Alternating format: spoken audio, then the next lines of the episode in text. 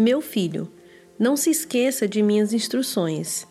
Guarde meus mandamentos em seu coração. Se assim fizer, viverá muitos anos e sua vida será cheia de paz. Não permita que a bondade e a lealdade o abandonem. Prendas ao redor do pescoço e escrevas no fundo do coração.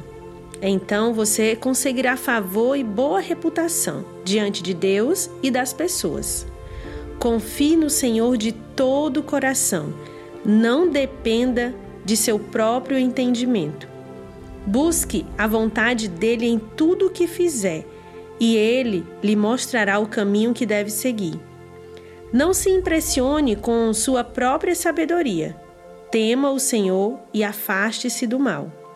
Então você terá saúde para o corpo e força para os ossos.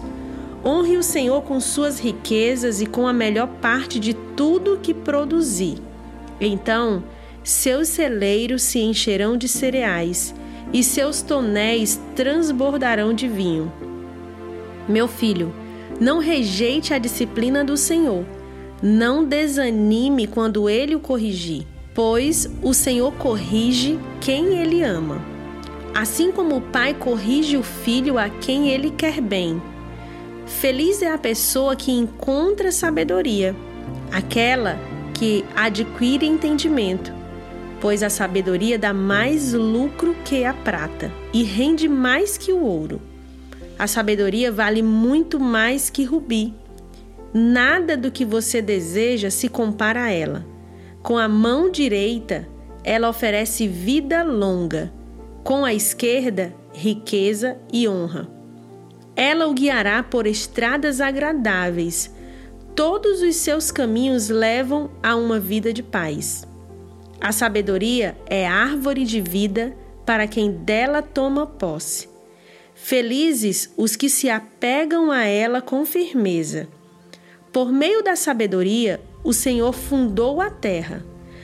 Por meio do entendimento, ele estabeleceu os céus. Por seu conhecimento, brotam as fontes profundas e do céu cai o orvalho durante a noite.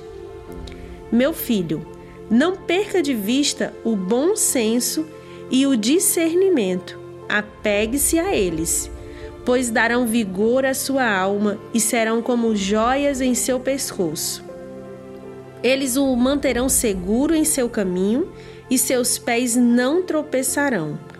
Quando for dormir, não sentirá medo. Quando se deitar, terá sono tranquilo.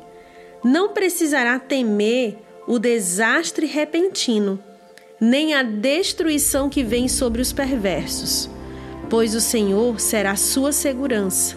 Não permitirá que seu pé fique preso numa armadilha.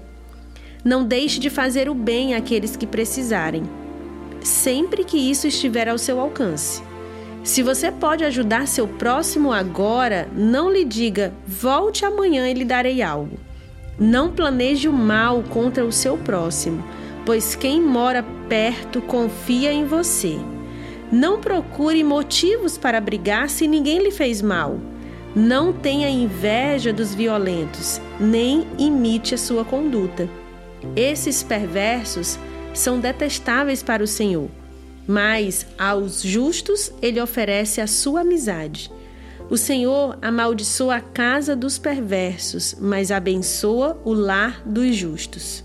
O Senhor zomba dos zombadores, mas concede graça aos humildes. Os sábios recebem honra como herança, mas os tolos são envergonhados em público.